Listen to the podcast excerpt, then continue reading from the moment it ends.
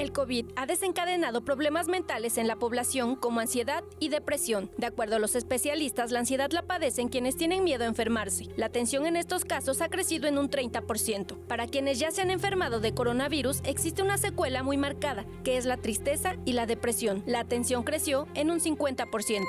con ese sentido de, depresión, de ansiedad, o sobre todo como ¿no? De, de, en el caso mío no tanto de que yo salga y me vaya a enfermar, sino, sino la, la situación como de ese miedo de salir y uno poder enfermar a alguien. Aún les quedan muchas secuelas de miedo, de depresión porque piensan que pudieron haber muerto y como un accidente automovilístico, las personas que llegan a sobrevivir a estos accidentes les quedan situaciones de neurosis, porque es el miedo a qué pudo haber pasado si ellos morían. Quienes cruzan por la enfermedad de COVID quedan con la idea de que pudieron haber muerto. Además, quedan con la angustia de volver a contagiarse. Ello también desencadena periodos de ansiedad y depresión. Empiezan a hacer un recuento de todo lo que han hecho en su vida, tanto bueno como malo, y quieren modificarlo inmediatamente. Los daños también se presentan a nivel neurológico. Sin embargo, todos estos son producto de la imaginación. Muestran daño neurológico,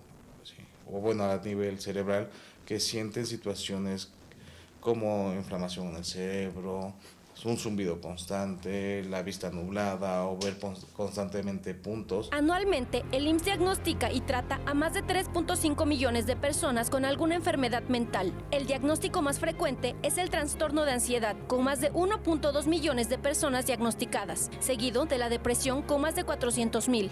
Los expertos recomiendan, si la tristeza rebasa las tres semanas, es momento de acudir a un especialista, pues las personas pueden entrar en un sistema de depresión más severo, del cual les costará mucho mayor trabajo salir.